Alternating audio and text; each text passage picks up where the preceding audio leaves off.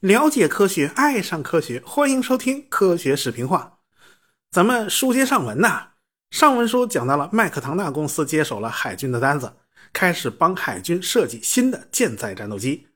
无奈这个海军的需求啊一变再变，海军说了：“哎呀，现在我们攻击机呢有 A 四天鹰呢，啊，咱们制空战斗机呢有 F 八十字军战士啊，咱们现在就缺一款截击机。”用于远程巡逻和拦截，所以啊，本来咱们说好了要外挂能力强啊，要多用途，现在咱用不着了啊，咱只要在中线肚子上能挂一大油箱，咱就够用了。对了，为了省事儿，咱就把那机炮给去了啊。麦克唐纳公司的工程师一听啊，您这需求倒是相当前卫啊。从二次大战到朝鲜战争，哪一场空战是不需要机炮的？你不需要机炮，你怎么上阵打仗啊？那美国海军的人说了啊，咱全靠导弹解决了啊，咱都是高科技啊，咱用不着机炮了哈。那年头不是流行导弹万能论呢？这个是不是也是受这个导弹万能论的影响？这事儿吧，还真不见得啊。海军希望这架飞机能够在距离航母四百公里的地方巡逻两个半钟头，完全承担起舰队防空的责任。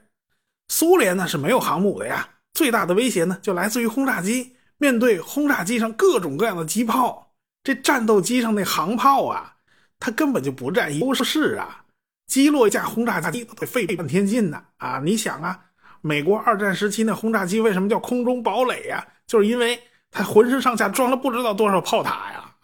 啊，如果人家这样的轰炸机来，它一个编队呢，你得一架一架敲掉，这得花多少时间呢？时间一长，你自身难道就没有损失吗？这战损比就变得不好看了嘛？不行啊，这不合算呐。所以咱们还是远远的发射导弹更加靠谱啊。那海军现在手头有什么导弹呢？啊，除了 AIM 九响尾蛇红外制导格斗导弹以外，那就是 AIM 七麻雀雷达制导导弹了。这个麻雀导弹的研发历史啊，那真叫一个曲折呀。一开始呢，这是一种雷达架数制导导弹，说白了。这个战斗机啊，需要拿雷达一直指着敌人，这导弹呢，就是沿着这束雷达波束往前走。只要你不偏离这个雷达波束，那就是一定能够打到敌人的啊。这种导弹叫做麻雀一型。这个过程啊，那就太累了，因为这麻雀导弹打出去以后啊，战斗机还在后边不能走，你还得用那个雷达死死盯着对方。而且你还不能做大范围的机动啊！你这儿一晃悠啊，这导弹没跟上你这雷达波束，人家脱离了雷达波束就就乱飞嘛，他这不知道哪儿去了，所以这不行啊。后来嘛，这个道格拉斯公司就接手这个项目了，他们开发出一种主动雷达制导技术，说白了，弹头上自己装个雷达啊，他自己跟踪锁定敌机，他自己追着这个敌机就打上门去了啊。这载机发射完以后，咱就走人。可惜啊，想法很美好啊，但是技术上实在太难实现。这导弹呢太细了，它那直径啊不过就一个碗那么大。这种口径的小雷达呀，它性能太差，能找到敌机那都是撞大运。所以呢，这个麻雀二型主动雷达制导导弹，它最后也就黄了哈。再后来嘛，就是雷神公司插手介入了，他们开发出一种。半主动雷达引导模式啊，那就是战斗机用雷达照射敌机，然后导弹呢能够接收从敌机反射回来的雷达波，然后自己一路找过去炸掉就完事儿了。因为载机雷达功率足够大，功率够强，导弹头上那口小锅啊，它也能够接受到足够强的回波，所以相对来讲呢，它比较实用啊。后来这种导弹呢就逐渐成型了，正式进入美国的航空兵部队服役。代号叫 AIM 七杠 C 啊，外号叫做麻雀。当时啊，这种导弹要拦截战斗机呢，还是稍微有点力不从心的，经常追丢了。但是拦截轰炸机，它还是比较好用的。毕竟轰炸机太笨重了，它没法跟你翻跟头玩躲避嘛，是吧？所以啊，用战斗机去拦截对方的轰炸机，这种任务就是所谓的截击任务。这苏联呢，还是分成前线空军和国土防空军。就连飞机呢，也是分成两种不同的类型，一种是前线战斗机，一种是防空截击机。就是因为苏联国土太广袤了，他们的技术水平呢又有差距啊，它不太灵，它没有办法设计出方方面面都能兼顾的战斗机，所以呢，只能一分为二，专机专用了。这样呢，设计起来简单一点。美国人虽然技术水平很高，而且工业实力非常雄厚，他们设计的战斗机呢，往往可以兼顾多种用途，但是这个任务需求本身它还是在。这海军既然提了要求了，那麦克唐纳公司只能按照甲方的需求修改方案呢。这一次的新版本就给改成了一个双座型，增加了一名后座雷达操纵员。既然你要用雷达制导的导弹，当然得有人来操纵雷达呀。为了不让驾驶员太累，干脆多加一个人专门负责这雷达呗。当然了。以现在的电子技术水平，完全可以让一个飞机驾驶员同时负责处理这些问题。但是当时的电子设备它不那么可靠，功能也不是那么强，所以海军还是认为啊，多一个人咱更放心啊。美国海军认可了这个设计，所以就给了这个设计一个编号，叫 F 四 H 杠一。当然，麦克唐纳公司经过大量的风洞实验发现呢，这架飞机在平飞的时候会有一些不稳定。因为这架飞机是一架下单翼战斗机，这机翼有点实在太靠下了。下单翼的好处就是特别容易安排起落架。要知道啊，喷气式舰载机它都是后三点式起落架，后边两个主起落架之间的距离最好大一点，这样的话呢，落在航空母舰上比较稳当。下单翼飞机起落架直接装在机翼里边就行了。反面典型呢，就是那米格二十三。这家伙用了一个上单翼，还是个变后掠翼，它根本就没有办法在机翼下边安装起落架了。它机身又那么窄，它那轮子就没地方装。于是呢，米格设计局采用了悬赏征集的这个办法来找那个解决方案。最后呢，是一个女设计师啊，设计了一个蟹爪一样的折叠方案，这样呢，那个起落架就可以折好几次收进机身里边。但是不管怎么说吧，米格二十三这个轮子间距啊，还是窄了点这就是上单翼且窄机身的一个麻烦，安排起落架比较费劲。但是这个问题对于下单翼的 F 四来讲，它根本就不存在。不过呢，F 四也有 F 四的麻烦，那就是平飞的时候它稳定性不太好，因为机翼的升力中心它是在飞机重心的下边啊，它大头在上边。飞机呢，某种程度上呢，就有点像自行车。自行车其实也是不稳定的，它也是大头在上面嘛。一旦你速度低了，就很容易歪向一边这个时候呢，你就得仔细调整车把，才能保持飞机的平衡。那么，如何解决这个问题呢？根据麦克唐纳公司吹风洞获得的数据，最好是把整个机翼向上翘七度，专业术语叫做上反角。大家如果去做民航客机的话，就会发现，几乎所有的客机机翼都是向上翘的，这都有上反角。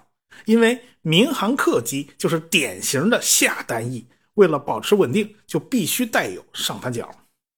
当然了，战斗机的上反角它不能搞那么明显，因为战斗机还要兼顾到那个滚转速度，也就是打滚你弄的这个太稳定了，这机身想歪都歪不过去，那不行。那个，但是吧，如果要把 F 四战斗机的那个机翼搞成上反的，就等于要重新设计整个机翼。这个工程量实在是太大了，最后工程师们想出一个办法，那就是把机翼外段上翘十二度。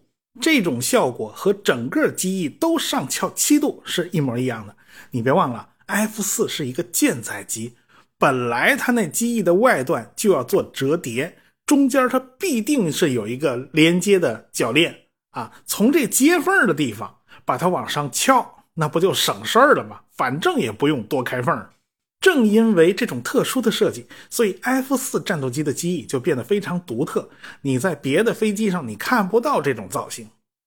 同时呢，麦克唐纳公司的工程师还根据风洞测试的结果，决定把它的水平尾翼做成向下耷拉的，歪了十五度。这样的话呢，就可以和主机翼上上翘形成某种平衡。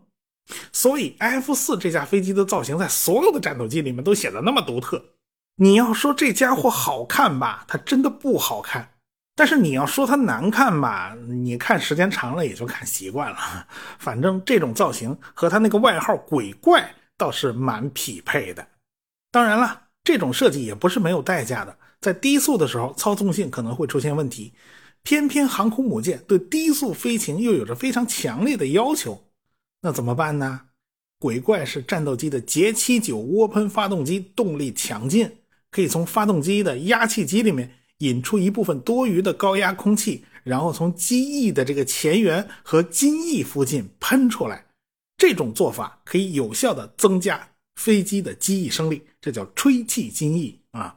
这个飞机的低速可控性呢也大为改善，同时还可以降低飞机的降落速度和滑跑距离。这种技术啊，就对舰载机特别的有用。当然了，F 四还有其他一些创新设计，比如说啊，F 四取消了副翼，飞机的滚转就靠襟翼来完成，也就是襟翼副翼是合一的啊。不光是 F 四啊，那个苏二七它也是这么干的。还有呢，飞机的进气道也是可以调节的。可以在各种高度和速度下，这个调节到最大程度的优化飞机的性能，而且这架飞机还安装了比较先进的火控雷达，维护上也比较方便啊。毕竟飞机比较大。在一九五八年的五月份，第一架 F 四原型机走下了麦道公司的生产线。当时啊，这架飞机呈现在大众面前的时候啊，大家伙那时候大眼瞪小眼儿啊，谁看这架飞机都觉得别扭，大家都觉得。这个飞机的屁股是不是被人踢过一脚啊？怎么这模样就出来了？这水平尾翼怎么还往下耷拉呀？啊，这往下耷拉，你还好意思叫水平尾翼吗？再看看前面，大家对这架飞机的机头也不太满意。这飞机机头怎么也是往下耷拉的？你这耷拉习惯了，你这。尽管呢，法国飞机设计大师达索曾经说过。好看的飞机啊，性能一定不错啊！这个性能不错的飞机一定长得好看。但是鬼怪式战斗机它就不符合这一条。战斗机选的毕竟是性能啊，它不是选美啊。那它的性能到底怎么样啊？这 F 四鬼怪的原型机在一九五九年的十二月六号创造了一个三万零四十米的飞行高度记录。紧接着啊，这架飞机又在一百公里环形航线和五百公里环形航线的飞行测试过程中，创造了两次最高飞行记录。这么说吧，在一九五九年到一九六九年的十年之内，F 四鬼怪战斗机一共创造了十六项世界纪录。这架飞机的性能在当时来讲那是非常好的。但是啊，当时的人还是有疑虑啊，这架飞机是不是大了点啊？是不是有点太重了？它在航空母舰上能顺利运行吗？其实海军还真是特别喜欢双发动机飞机，因为呢，这发动机多多少少有个备份呐，它安全性要比单发更好一点啊。这两个发动机它不会一块全失效啊。在这一点上，前斯沃特公司的那个 XF 八 U 杠三原型机就不吃香了，因为它只有一个发动机。这飞机呢，就是 F 八十字军战士的放大版，它机头变得更尖。下巴壳那个进气道啊，变成向前倾斜的，而且发动机呢也变得更加强劲，据说是能飞到一万八千米的高空，而且还能飞到三马赫。都是厂家宣称它飞到三马赫，那谁知道它真的能不能飞到呢？而且这架飞机呢，也跟着把机炮给取消了，变成了一种以导弹为武器的纯截击机。不过呢，最后海军还是选择了鬼怪，都是因为呢。鬼怪有两台发动机，而且还能装进去两个飞行员啊，这是它最大的优势了。当然了，正因为这架飞机的结构和气动的底子特别好，所以海军对它的改进呢，一直也就没有停过。新的发动机做了改进，增加了一千磅以上的推力，而且呢，机头下方装了一个红外线的搜索和探测装置。啊，所以大家现在去看鬼怪式战斗机机头下边，往往它是有个很小的管子，长得有点像那手电筒啊，那个就是光电跟踪装置。为了增加航程，还给它装了可伸缩的空中加油管，同时还在飞机的机身上设计了九个重载外挂点。看来海军呢，还是打算让他去干杂活啊，让他去干扔炸弹的这种事儿。这些飞机经过一段时间的测试。这些机组人员始终就在抱怨啊，这原型机的前座和后座的视野都比较糟糕啊，这个就看不清楚、看不见。所以麦克唐纳公司的工程师决定就把这两个人的座舱啊整体抬升几英寸，这样的话呢，他的视野就比以前好多了。同时呢，这个鬼怪式战斗机还换装了更大号的雷达，那没办法，那机头的直径也得跟着扩大呀。这样一来呢，就显得机头更往下耷了，这外形更加不好看。但是这个东西真的很实用啊，因为雷达也是讲究一寸长一寸强，你口径大了啊，那你就是赚便宜。新安装的这种 AN/APG-72 雷达具有空中目标搜索和自动跟踪、连续波照射等等功能。对大型目标的探测距离是八十到九十六公里，对于小型目标的探测距离是三十到四十公里。对于大型目标的截获和跟踪距离是二十到四十公里，对于小目标的这个截获和跟踪距离呢是十到十二公里。这种雷达的性能在现在看来呢，那就不值一提，但是在当时来讲已经算是很不错的了。到了一九六零年的十二月，呃批生产型的 F 四鬼怪战斗机就走下了圣路易斯工厂的生产线，美国人开始把它部署在航空母舰上了。海军就发现这飞机真的是很棒，越用越喜欢。那很快呢，这种飞机又装备了美国的海军陆战队啊，陆战队也很喜欢这个飞机。到了一九六一年啊，这艾森豪威尔就退休了啊，这个肯尼迪宣誓就任美国总统。他任命原福特公司的总经理罗伯特·麦克纳马拉担任他的国防部长。这位商人一下子就成了美国国防部门的掌门人了。这个麦克纳马拉是一个非常非常聪明的人。他毕业于加州大学伯克利分校，取得了经济学的学位，然后呢又跑到哈佛大学读了一个工商管理学位，后来还成了哈佛最年轻的教授。他非常擅长数学分析。二战时期呢，他就加入了美国陆军航空队了，负责对飞机的轰炸效果进行统计评估，提出优化策略。所以他呢，给烧烤大师李梅啊，就提出了很多宝贵意见啊。他提供了很多数据，就是指导李梅那到底怎么炸效果才好。再后来呢，他就退役了。他在二十九岁那年考进了福特公司。那年头进福特公司也得考试啊。当时被录取的是十个人，这十个人后来就被人称为神童，其中有两位一直干到了总经理的高位，其中一个就是麦克纳马拉。这个福特公司啊，它是个家族企业，按理说那总经理啊这种人都应该是福特家族的人才对。这麦克纳马拉是第一个担任福特总经理的外人，可见其优秀啊！不是他这么优秀的话，怎么会坐上这个位置呢？所以这位仁兄在商业管理上是真的有一套，他呢就把大型企业的审计啊、什么成本控制啊这些概念引入了美军啊，他是第一个这么干的人。在此之前呢，军队乱花钱，这国会根本就管不住，因为国会老爷们不懂，这帮人想砍价他都砍不对地方。但是自从麦克纳马拉来了以后，算账就成了决策过程的一个重要依据之一吧。这个麦克纳马拉最喜欢干的事儿就是抓 KPI，啥东西他都给你弄出个数据来进行考核，什么东西都要优化计算，哪种轰炸机配哪种炸弹才能实现威力的最大化呀？他当初不就算这个的吗？啊，那么修建一个民防设施得花多少钱呢？为了保护这点人，花这钱他值不值啊？反正诸如此类的事儿，他都要评估。在古巴导弹危机之中，他用他的评估计算为肯尼迪提供了决策依据。他就告诉这肯尼迪：“你摆出架势吓唬赫鲁晓夫，比真的去打一场核大战，他是要划算的。少听那些战争狂人胡咧咧啊，那帮人唯恐天下不乱。”后来呢，这个麦克纳马拉就发现了，现在军队这个武器编号实在是太乱了。这主要是因为海军、空军各搞一套啊，所以在一九六二年的九月，他就勒令美国海军、空军给我统一武器编号啊。这鬼怪式战斗机本来是编号是 F 四 H 杠一，现在直接给改成了 F 四 B 啊。这就不要去标公司了，标公司没有意义。这就是我们前面讲到过武器编号规则的一次大改变。他呢就认为，那很多重复项目就应该合并了嘛。啊，海军搞一种战斗机，那空军也搞一种战斗机，明明这俩性能和需求都差不多，你们为什么各搞一摊呢？你俩搁一块搞不行吗？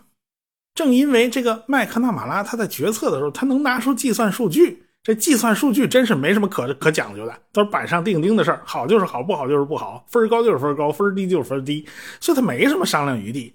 所以他在当时被称为五角大楼的独裁者啊，这是一个数据独裁者。当时啊，他真是说一不二啊。那数据往出一摆，那空军就没办法了。那领导发话了，你不能不听啊。好在啊，海军鼓捣的那个鬼怪式啊，弄得还是挺不错的啊。这空军拿过去用用，哎呀，发现这鬼怪式啊，这个真的挺满意的。这种事儿真的挺难得的，因为海军空军对战斗机的要求实际上是有区别的。一般呢，这两拨人他尿不到一个壶里头。空军能够认可海军研发的飞机，这种现象在历史上实在是太罕见了。你像现在 F 三十五是三军通用的战斗机嘛？但是我总觉得这海军多多少少有点不情不愿。没办法，这飞机在航空母舰上着陆实在是有点麻烦。我们以前不是讲到过吗？企业号核动力航空母舰造出来以后，大家发现这东西太贵了。这是弗莱斯特级的好几倍啊！所以美国海军就追加了一条小鹰级航空母舰“美利坚号”啊，他就没敢再弄核动力。本来再下一艘航空母舰，按计划你就应该造核动力的了吧？这个麦克纳马拉大手一挥，不行，这东西太贵了，咱要改成常规动力。于是呢，下一艘船就成了小鹰级航空母舰的升级版，可以说呢叫超级小鹰。呃，一九六三年呢。总统肯尼迪不是遇刺身亡呢？就是为了纪念这位总统，所以这艘超级小鹰级航空母舰就被命名为约翰·肯尼迪号。这是第一艘以总统的名字命名的航空母舰。尽管这个核动力啊，它太贵了啊，这个地主家也没有余粮，暂时他造不起。但是吧，后来经过实战评估，发现这个核动力的优势是常规动力航空母舰没有办法替代的。因为核动力航母花的钱大概就是一座大型陆上基地的钱，但陆上基地它没法挪窝啊，它没法移动啊。美国人在海外要修多少基地呀？啊，你在海外修基地，你还不如修一艘航空母舰呢啊，然后航空母舰还能跑呢。所以设计下一代核动力航空母舰就提上了议事日程了啊。初步规划是用四个 A3W 核反应堆。每座反应堆可以提供五万马力的功率。按照核动力部门掌门人李科佛的意见，咱最好呢是用四台反应堆。一来四台反应堆比八台反应堆便宜啊。企业号那八台反应堆如果换一次核燃料的话，要六千四百万美元。如果我们用四台新式的 A3W 反应堆换一次料，只要三千二百万美元，而且换料周期也比 A2W 更长。总体来讲还是特别划算的。未来我们还是可以把它扩展到八台反应堆的，这样的话，这个动力更加充足。二来呢，就是四台反应堆啊，它比较可靠稳妥啊。假如有一台反应堆出故障了，那么你还可以获得百分之七十五的功率，这折扣打的还不算太多。如果这船只装两台反应堆，你万一有一台反应堆出故障了。那么一下就会减掉百分之五十的输出功率，这打折打的太厉害了，它会严重影响航母的运作。但是吧，这个报告送上去以后啊，这位麦克纳马拉愣是没批，人家强行勒令下一代航空母舰只准用两个反应堆。乖乖，你只用两个反应堆的话，一个反应堆起码要达到十三万马力的输出功率啊。这研发难度蹭的一下就窜上去了，那钱也就蹭的一下窜上去了。但是人家麦克纳马拉不管这套啊，说两台就两台，你就别讨价还价了。所以美国下一代航空母舰的动力居然比常规动力的小鹰号还要稍微低一点速度还要稍微再慢一点哎，你想不通啊，这核动力怎么比常规动力的动力还小一点呢？没办法，这领导需求啊。但是麦克纳马拉提出的这种要求不是没有好处的，因为你装了两台反应堆呀，啊，它少啊，它地方小啊，它腾出了大量的空间，就可以用来装航空燃油啊，装弹药啊，反正航空作业能力提高了不少。现在的航空母舰有一个非常重要的指标，就是飞机的出动率，你一天能放飞多少架次的飞机？这个指标就是人家麦克纳马拉提出来的啊。所以人家麦克纳马拉还特别会算账，天天算计你的 KPI。反正这位国防部长啊，是能省钱就省钱，能砍就砍，能抓紧 KPI 就抓紧 KPI。算盘珠子扒拉的啪啪响啊，他最擅长的就是统计学分析，他对数字非常敏感。他要求能量化统计的就给我量化统计，他不许模模糊糊的。所以麦克纳马拉就就建立了一套评估系统，这套评估系统一直到了2004年才被一套新的评估系统所代替。由此可见，他对美国军方，他对美国国防部影响之深远。但是麦克纳马拉万万想不到的是，就是他这套算法，就是他这套计算数据的工程。把美国人算进了一场长达十年的泥潭，我们下回再说。科学声音。